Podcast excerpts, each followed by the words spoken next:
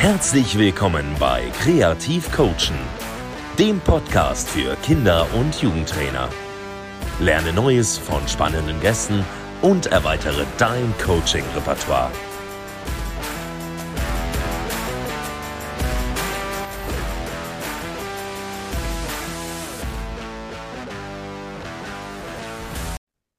So, moin zu einer neuen Folge und damit heiße ich meinen heutigen Gast herzlich willkommen. Hallo Finn Cedric Bach und wir starten einmal mit der Selbstvorstellung. Hi, ja, vielen Dank äh, für die Einladung, dass ich teil sein darf in deinem Podcast. Mich sehr gefreut. Ähm, mein Name ist Finn, kannst mich gerne auch Finn nennen, brauchst nicht Finn Cedric nennen. Ähm, ich bin äh, 28 Jahre alt, bin äh, Fußballfan seit Kindheitstagen und konnte mir quasi den, den äh, Traum erfüllen, im Fußball zu arbeiten, auch ohne höherklassig gespielt zu haben ähm, und arbeite zurzeit als äh, Spiel- und Videoanalyst in Dänemark bei Aalborg BK. Zuvor habe ich bei St. Pauli gearbeitet und ja, soweit zu meiner Person.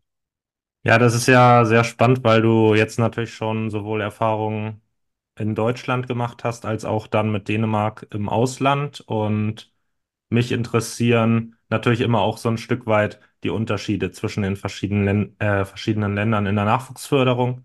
Ähm, was ja jetzt so ganz stark in den Fokus gerückt wird, ist halt, dass man mehr den Fokus auf den einzelnen Spieler legt, anstatt auf die Mannschaftsleistung. Äh, wie beobachtest du das da gerade in Dänemark? Ja, auf jeden Fall äh, ist, um, um nochmal zu deiner Frage äh, zurückzukehren, ähm, das Individuum steht immer im Vordergrund. Das war aber auch bereits bei St. Pauli, ähm, wo ich zwei Jahre gearbeitet habe, der Fall, gerade im NLZ auch, dass das Individuum immer mehr in den Vordergrund gerückt wurde.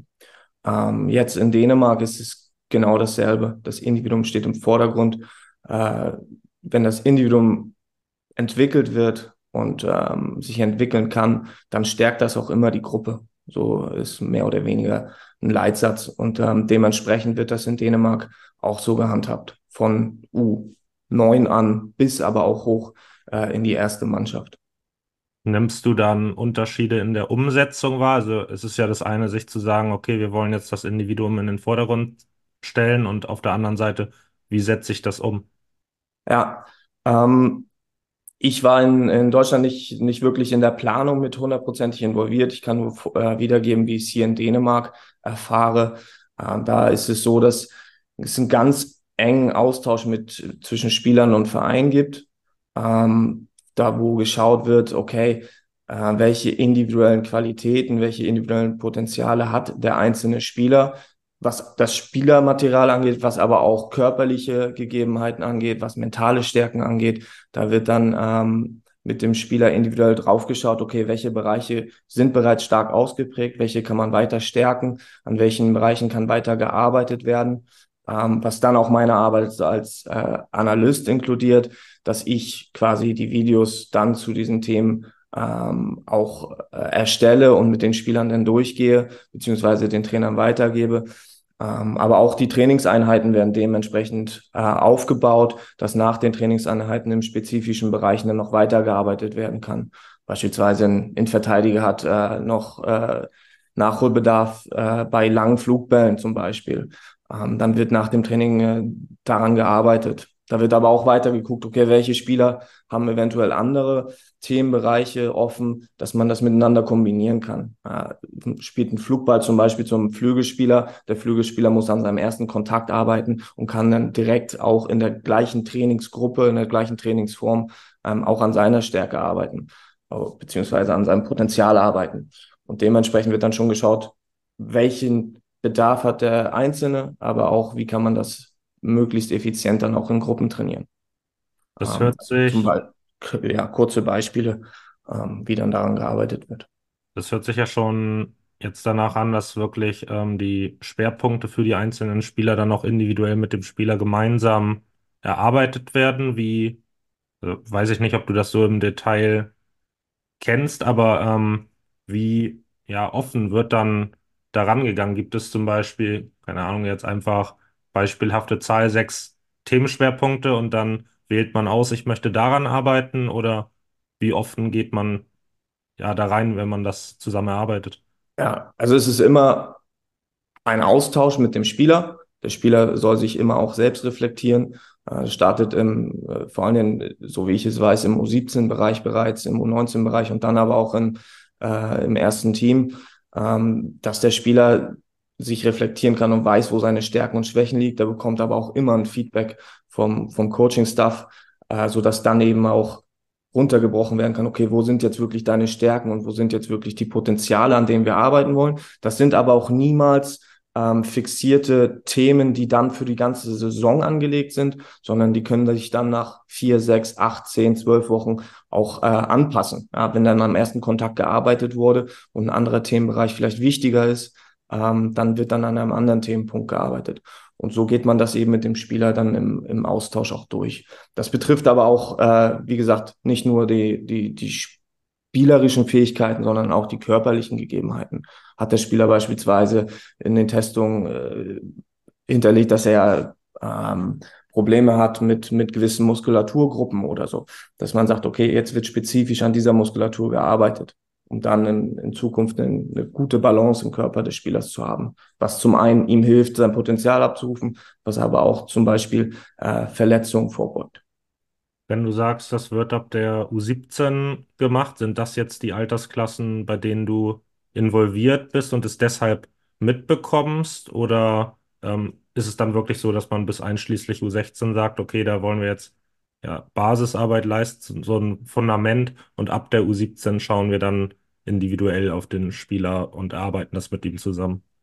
Genau, also ich bin involviert hauptsächlich in den ähm, Themenbereichen der ersten Mannschaft plus ähm, teilweise in den Bereichen der Top-Talente. Ähm, aktuell sind es bei uns in der ersten Mannschaft ähm, sieben Spieler, die, ähm, die aus, der, aus dem Nachwuchs kommen, bei denen wir besonders draufschauen, ähm, sind fünf Spieler aus der U19 und zwei aus der U17. Ähm, das kann auch immer mal variieren. Wir haben ähm, regelmäßige Meetings, dass wir sagen, okay, ähm, da sind neue Spieler dazugekommen, die wir dort beobachten sollen. Aber es wird mit Sicherheit auch im äh, unteren U-Bereich äh, individuell gearbeitet und mit Stärken und, äh, und Potenzialen äh, eben analysiert, woran der Spieler weiter arbeiten soll. Aber darin bin ich äh, nicht involviert. Du hast jetzt schon die Förderung der Top-Talente angesprochen. Was wird da speziell nochmal extra für diese Spieler geleistet? Ähm, ja, zum einen die Themen, die ich angesprochen habe, ähm, ganzheitliche Analyse, aber auch eben der Bereich äh, Privates ähm, wird, wird versucht, so gut wie möglich mit dem Fußball zu verbinden. Ähm, zum einen heißt es, es wird in Austausch gegangen mit Schulen, wie kann man Stundenpläne bestmöglich mit den Trainingszeiten kombinieren? Ähm, teilweise trainieren unsere U17 und U19-Mannschaften vor der Schule. Ähm, das ist dann aber halt auch nur möglich, wenn du im engen Austausch bist zwischen Schule und Verein. Häufig ist es auch so, dass Schüler gemeinsam in Klassen sind, sodass dann die Koordination auch deutlich einfacher ist.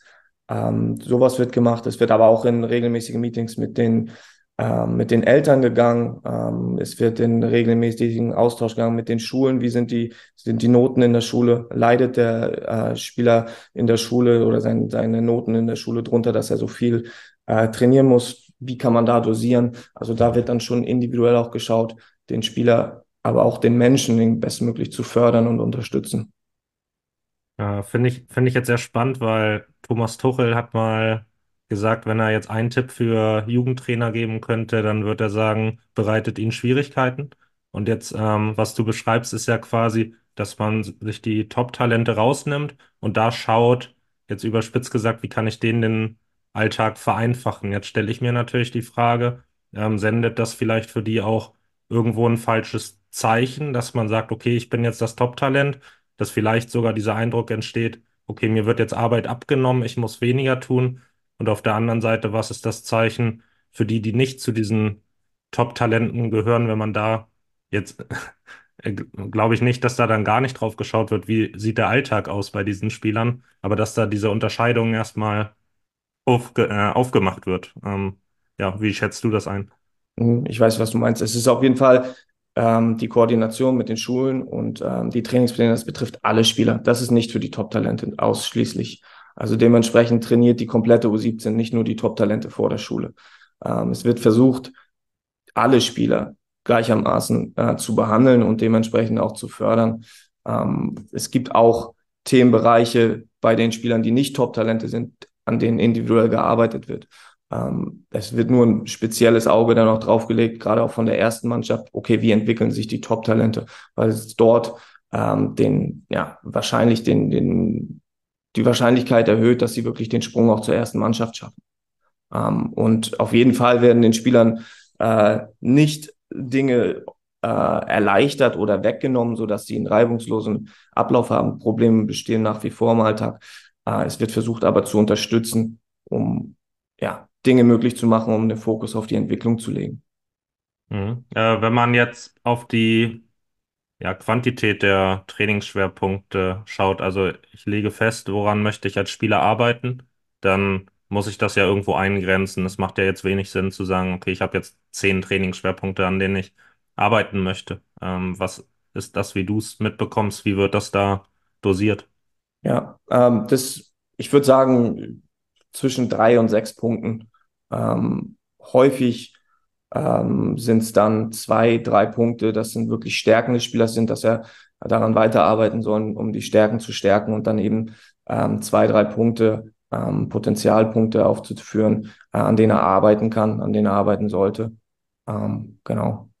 Von den Schwerpunkten her wäre das dann ja jetzt quasi so eine 50-50-Aufteilung. Wie ist das dann äh, von der, naja, Dauer, die man dann an den einzelnen Schwerpunkten arbeitet? Macht ihr da eine Unterscheidung zwischen Stärken und Schwächen? Es gibt ja jetzt ja viele, die sagen, man sollte mehr den Fokus auf die Stärken legen.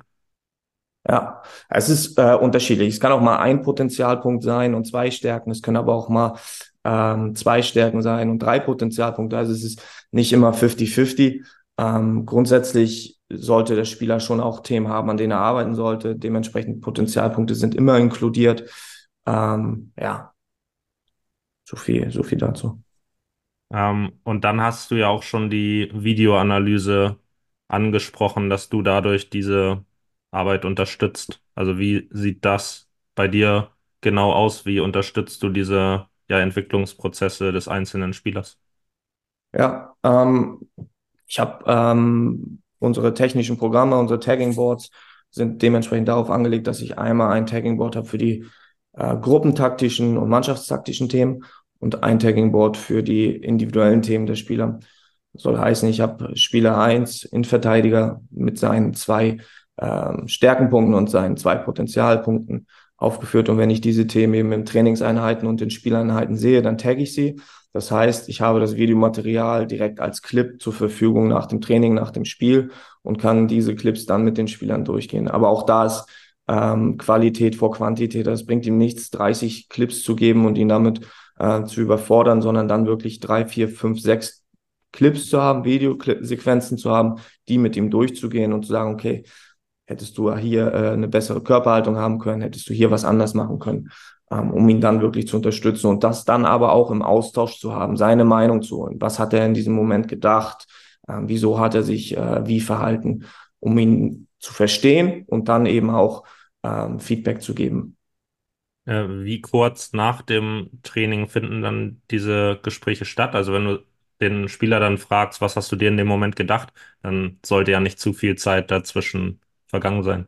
Ja, es, vom, es kann sein, dass es eine, eine Stunde nach dem Training stattfindet. Es kann aber auch mal sein, dass es zwei Tage nach dem Training stattfindet. Dementsprechend ist es schwer zu sagen, okay, die Faustformel ist immer äh, in den nächsten 24 Stunden das zu tun. Ähm, es hängt immer vom Zeitplan des Spielers ab, der, der Mannschaft ab, wann ist es möglich. Da müsste man ja aber dann wahrscheinlich die Fragestellung ein bisschen anpassen. Also wenn es jetzt zwei Tage später ist, würde ich persönlich, glaube ich, eher ähm, fragen, was hätte es noch an Möglichkeiten in dieser Situation gegeben, wenn es natürlich kurz nach dem Training ist. Dann kannst du auch wirklich fragen, was ging in dem Moment bei dir, was hast du dir gedacht, was, ähm, wie bist du da zu deiner Entscheidung gekommen? Ich glaube, zwei Tage später wird das dann schwer, das anhand von so einer einzelnen Situation durchzusprechen, oder? Auf jeden Fall. Also es war eine beispielhafte Fragestellung. Da sind natürlich äh, ganz andere Fragen auch noch dabei. Ähm, wurde dennoch schon mal positiv überrascht, dass nach zwei Tagen äh, die Frage kam, okay, was hast du hier deinem Mitspieler mitgeteilt? Wie hast du mit ihm geredet? Was hast du ihm gesagt? Wie hast du es ihm gesagt? Und tatsächlich nach zwei äh, Tagen konnte noch ziemlich genau der Dialog äh, äh, wiedergegeben werden, so dass man dann halt auch wirklich sagen konnte, okay, hier hättest du vielleicht was anderes sagen können. Ja, spannend. Ähm, was würdest du sagen? Also, du bist ja jetzt ähm, ja für die erste Mannschaft und für die Top-Talente vor allem zuständig, hast du gesagt. Ähm, aber allgemein gesprochen, wenn wir das dann vielleicht auch ja auf den Breitensport oder vielleicht auch den etwas ambitionierteren Breitensport ähm, beziehen wollen, ab welcher Altersklasse würdest du sagen, ist das sinnvoll, durch Videoanalyse dazu unterstützen? Das ist eine gute Frage. Ähm, ich glaube, mit so vielen Sinnen wie möglich zu lernen, ähm, hilft jedem. Ähm, wenn ich jetzt einem Zehnjährigen oder Elfjährigen ein Video zeige und das ist nur eine Sequenz ähm, und er sieht es und, und wiederholt es zu sehen, okay, seine Körperhaltung hätte er ein bisschen anpassen können, äh, sein erster Kontakt hätte ein bisschen mehr in die Bewegung gehen können, dann hilft es, glaube ich, einem jeden, da eine Faustformel zu sagen, okay, ab der U12 sollte man mit Videos starten und, und vorher auf gar keinen Fall ähm, finde ich schwierig. Das hängt auch vom, vom Einzelnen ab. Äh, ein einzelner Spieler kann vielleicht besser damit umgehen, Videos nochmal zu sehen. Der andere braucht eher ein, ein persönliches Coaching ohne ein Video. Da ist es schwierig, eine Faustformel aufzustellen, finde ich. Ähm, grundsätzlich, ja, grundsätzlich nehme ich aber schon wahr, dass Spieler sämtlicher Altersklassen dankbar sind ähm, und, und auch äh, Feedback annehmen.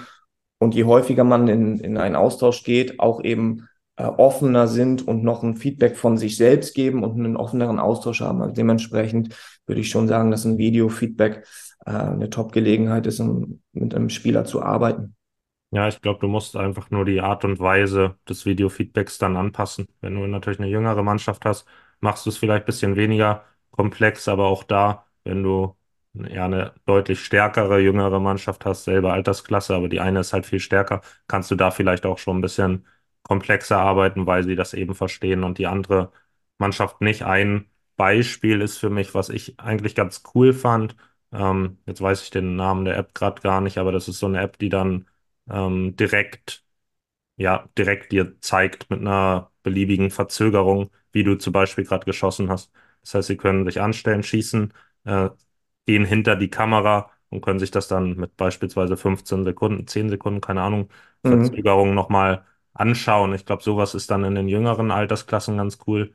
Und wenn es dann zu den älteren Altersklassen geht, dann kann man natürlich auch mal eine etwas längere Videobesprechung machen, dass man das einfach aufs Alter ein bisschen anpasst, ja. Auf jeden Fall. Und ich glaube auch, dass die, ähm, dass in jüngeren Jahren die Videoclips deutlich positiver behaftet sein sollten. Dementsprechend den Spielern eher ein positives Feedback zu geben, zu bestärken, okay, hier, schau, das hast du gut gemacht dadurch die Wahrscheinlichkeit erhöht, dass der Spieler es wieder tut. Und in, je älter die Spieler werden, in, je älter die Altersgruppen sind der Mannschaften, äh, um die wir uns kümmern, desto eher kann man auch mal in die Kritik gehen und sagen, okay, war das hier wirklich die richtige Lösung? Hätte es eventuell eine andere Lösung geben können? Ähm, genau. Ja, ja, auf jeden Fall stimme ich dir zu.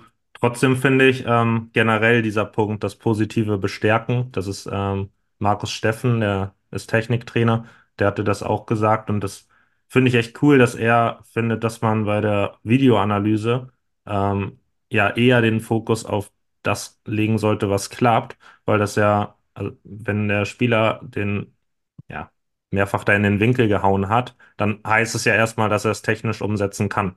So und äh, ihm das dann aufzuzeigen und diese Verhaltensweisen zu bestärken, ähm, dass es eben öfter vorkommt, findet er dann ja, wertvoller, als wenn man dann die Momente aufzeigt, in denen es nicht geklappt hat, wenn es an anderer Stelle schon klappt. Also das finde ich ganz cool, sich das bewusst zu machen, generell dann auch als Trainer, ähm, dass man gerne mal eher dazu neigt, das Negative aufzuzeigen ähm, und mehr dahin kommt. Weil ich glaube, das tut man sowieso schon. Also kritisieren, das können Trainer gut, äh, das tun sie eh schon. Ähm, aber sich bewusst zu machen, was Lob auch, ähm, ja, ja, wie das positiv wirken kann, äh, das glaube ich, da kann man noch nach oben ähm, ja, sich verbessern. Kann ich, kann ich auf jeden Fall äh, unterstreichen, das sehe ich ähnlich. Äh, die, die Positivität, die sollte schon im Vordergrund stehen.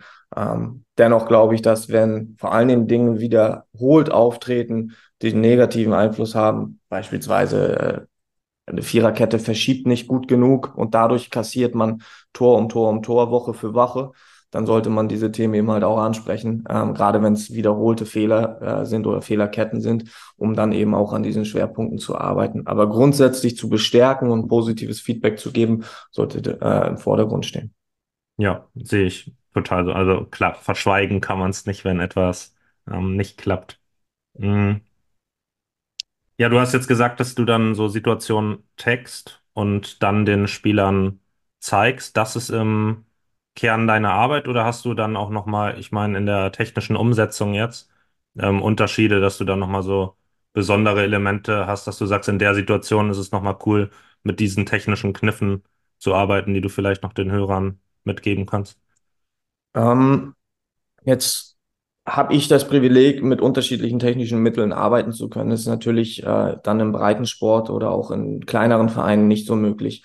Wenn aber die Möglichkeiten äh, vorhanden sind, sind unterschiedliche Winkel auf jeden Fall interessant. Also wenn man jetzt von Kameraperspektiven spricht, äh, wir zeichnen Spiele und ähm, Trainingseinheiten teilweise mit Drohne auf, mit äh, Film teilweise von einem ähm, Videoturm ähm, teilweise filmen wir von Hintertorperspektiven, also dem Spieler bestmöglich eine Perspektive auch zu zeigen, okay, ähm, das ist die Situation, die wir haben, um dann eben auch zu sagen, okay, hier und da sind die Bereiche, ähm, die klar durch die Perspektive aufgelegt werden. Okay, hier kann man dran arbeiten.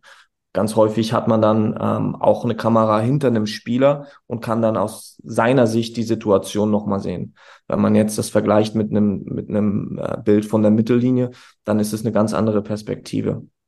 Ich glaube, dass solche Themen ähm, ganz wichtig sind, eben mit dem Spieler dann auch unterschiedliche Perspektiven durchgehen zu können. Das ist aber halt nur möglich, wenn du unterschiedliche technische Hilfsmittel hast. Ja, also das finde ich generell cool mit den verschiedenen Kameraperspektiven, weil natürlich die Sicht des Trainers eine ganz andere ist als die des Spielers. Und das vielleicht dann auch nochmal dazu dienen kann, ähm, ja, bei dem Trainer für mehr in Anführungszeichen Empathie zu sorgen, weil du als Videoanalyst vielleicht ja auch nicht nur dem Spieler, sondern auch dem Trainer nochmal seine Perspektive aufzeigen kannst, aus der heraus er dann die Entscheidung getroffen hat. Ähm, und dann vielleicht einfach die ja, Arbeit des Trainers auch nochmal ja, ich nenne es jetzt einfach mal empathischer äh, stattfinden kann und er dann vielleicht dem Spieler auch eher aus dieser Situation heraus helfen kann. Ja, es geht immer darum, die Situation bestmöglich wiedergeben zu können. Aus welchem Winkel das dann äh, letztlich ist, ähm, ist dann ja zweitrangig. Also ich springe jetzt nicht dem Spieler zur Seite, um ihn vom Trainer zu, zu verteidigen äh, durch seine Perspektive. Ich bin aber genauso wenig irgendwie auf der Trainerseite, dass ich sage, okay, das Kamerabild äh, muss jetzt äh, schlecht möglich sein, um den Spieler schlecht möglich darstellen zu können. Äh, auf gar keinen Fall. Also es geht immer darum, äh, die Situation bestmöglich analysieren zu können und eine Hilfestellung äh, der Gruppe geben zu können, um dem Spieler eben zu helfen. Ähm, das ist letztlich das Ziel äh, der Videoanalyse. Und wenn dann das Drohnenbild hilft, äh, ist es top. Wenn es dann die Hintertorkamera ist, ist es auch gut. Ähm, dementsprechend ist es immer im Vordergrund. Ähm, wie kann man die Situation bestmöglich lesen, analysieren, um dann Hilfestellung dem, dem Spieler geben zu können. Wenn du jetzt sagst, um die ähm, Situation bestmöglich zu analysieren, in welchen Situationen bieten dann welche Winkel warum Vorteile? Mhm. Gerade im Mannschafts- und gruppentaktischen Bereich habe ich gerne ein Kamerabild, was etwas weiter weg ist, um dann eben auch die Zusammenhänge zu sehen. Okay, wie sind die Distanzen? Wie ist ähm, die Distanz zum Gegenspieler? Äh, das kann man dadurch ein bisschen besser sehen. Ich präferiere auch den Winkel der Spielergruppe oder der, der Spielrichtung zu haben. Das heißt, wenn ich jetzt äh, auf das Verhalten der Verteidigung achte, dann versuche ich ein Kamerabild von hinter dem Tor zu haben, dass ich wirklich die Perspektive der Verteidiger habe. Wenn ich aber auf angreifende äh, Themen schaue, dann bin ich gerne mit der Spielrichtung. Ähm, genau, dementsprechend richte ich die Kamera immer aus, äh, wenn ich aufzeichne. Ähm, genau. Ja, finde ich sehr spannend. Ähm, du hast jetzt schon von deinem Privileg gesprochen in der Umsetzung. Da ist jetzt natürlich für mich spannend, wo du sagst, was an, ja, vielleicht so besonderen Kniffen ist im Breitensport kostengünstig in Anführungszeichen möglich? Also was sind so praktische Tipps, wo du sagst, so kannst du im auch ja Breitensportbereich deine Videoanalyse noch mal ein bisschen aufwerten? Mhm. Durch einen einfachen Camcorder, durch eine einfache Kamera oder mit einer einfachen Kamera kann man eigentlich schon das, das meiste abdecken. Ähm, im zweiten Schritt würde ich dann immer versuchen, unterschiedliche Perspektiven beziehungsweise eine erhöhte Perspektive zu haben. Auch da kann man günstig, äh, günstig in An- und Abführungszeichen Hochstative erwerben, kaufen. Ähm, häufig auch durch Fotografie-Anbieter, äh, die äh, Kameras und, und Hochstative anbieten, äh, für wenig Geld auch eben so welche äh, Dinge zu kaufen, ähm, um dann einfach das Spiel aufzuzeichnen. Und so gut du das Spiel dann aufgezeichnet hast, ähm, so besser kannst du daneben auch äh, die Analyse vollziehen. Also dementsprechend einen ganz normalen Camcorder mit einem Hochstativ zu haben, äh, ist eigentlich schon die halbe Arbeit und dann sich mit dem Videomaterial zusammenzusetzen und dann ähm, ja, Videosequenzen rauszunehmen ähm, aus dem normalen Kamerabild. Damit deckt man eigentlich schon das meiste ab. Es braucht nicht unbedingt ein Tagging-Programm, es braucht nicht unbedingt eine, eine Drohne. Ähm, ja, ich glaube, da, damit hat man eigentlich schon das meiste abgedeckt. Ja, finde ich ähm, auf jeden Fall auch gut, sich bewusst zu machen. Man will ja immer mehr, irgendwie guckt man immer, wie kann man es nochmal besser machen, wie kann Ja. man auch die Ergebnisse mehr kontrollieren. Und manchmal, ja, ist so die Einfachheit auch, ähm, ja, das, was besonders effektiv ist. Also gar nicht immer unbedingt schauen zu müssen, wie kann ich es jetzt noch besser, noch komplizierter machen, sondern sich auf das Einfache zu fokussieren und das dann wirklich gut zu machen. Also ich habe mir auch mal so eine, naja, das war so ein Videokurs zum Thema Videoanalyse. Und da hatten die dann auch so ein, ja, so ein Programm da zur Verfügung gestellt, in Anführungszeichen. Also das war, glaube ich, einfach so als PowerPoint oder so. Da hatte man dann so Lichtkegel und solche Sachen, wie man dann noch den Spieler, um den es ging, markieren konnte. Also ich glaube, das sind auch Sachen, die man relativ einfach hinbekommt. Dann einfach nochmal so einen Lichtkegel auf den Spieler zu machen, vielleicht den freien Raum nochmal irgendwie zu markieren. Das sind Dinge, die kriegt man noch ganz leicht umgesetzt und so kann man es dann vielleicht auch nochmal ein bisschen, ja, schöner, ähm, unterstützend aufarbeiten. Aber ansonsten, wie du sagst, glaube ich einfach, ja, dass das Einfache manchmal auch einfach reicht. Auf jeden Fall. Äh, das, das, das, äh, das sehe ich genauso. Letzten Endes ist es eben die Frage, die man sich stellen muss, okay, wie kann ich den Spieler bestmöglich die Situation erklären? Ähm, und wenn es dann eine Einzeichnung ist im Videomaterial, wo dann der Raum äh, angezeigt wird, dann reicht es manchmal. Also es müssen dann gar nicht die, die, die fancy Animation sein, die dann mit sich bewegen mit dem Bild und so weiter und so fort, sondern die Einfachheit ist manchmal äh, ja, viel zielführender, als es dann zu komplex zu gestalten und zu viele Animationen zu haben. Gut, ähm, dann würde ich sagen, kommen wir zur Abschlussfrage. Die ist normalerweise immer die nach dem ähm, schönsten Moment als Trainer. Jetzt kannst du aber natürlich auch deinen schönsten Moment als Videoanalyst sagen. Und da bin ich dann sehr gespannt, ja.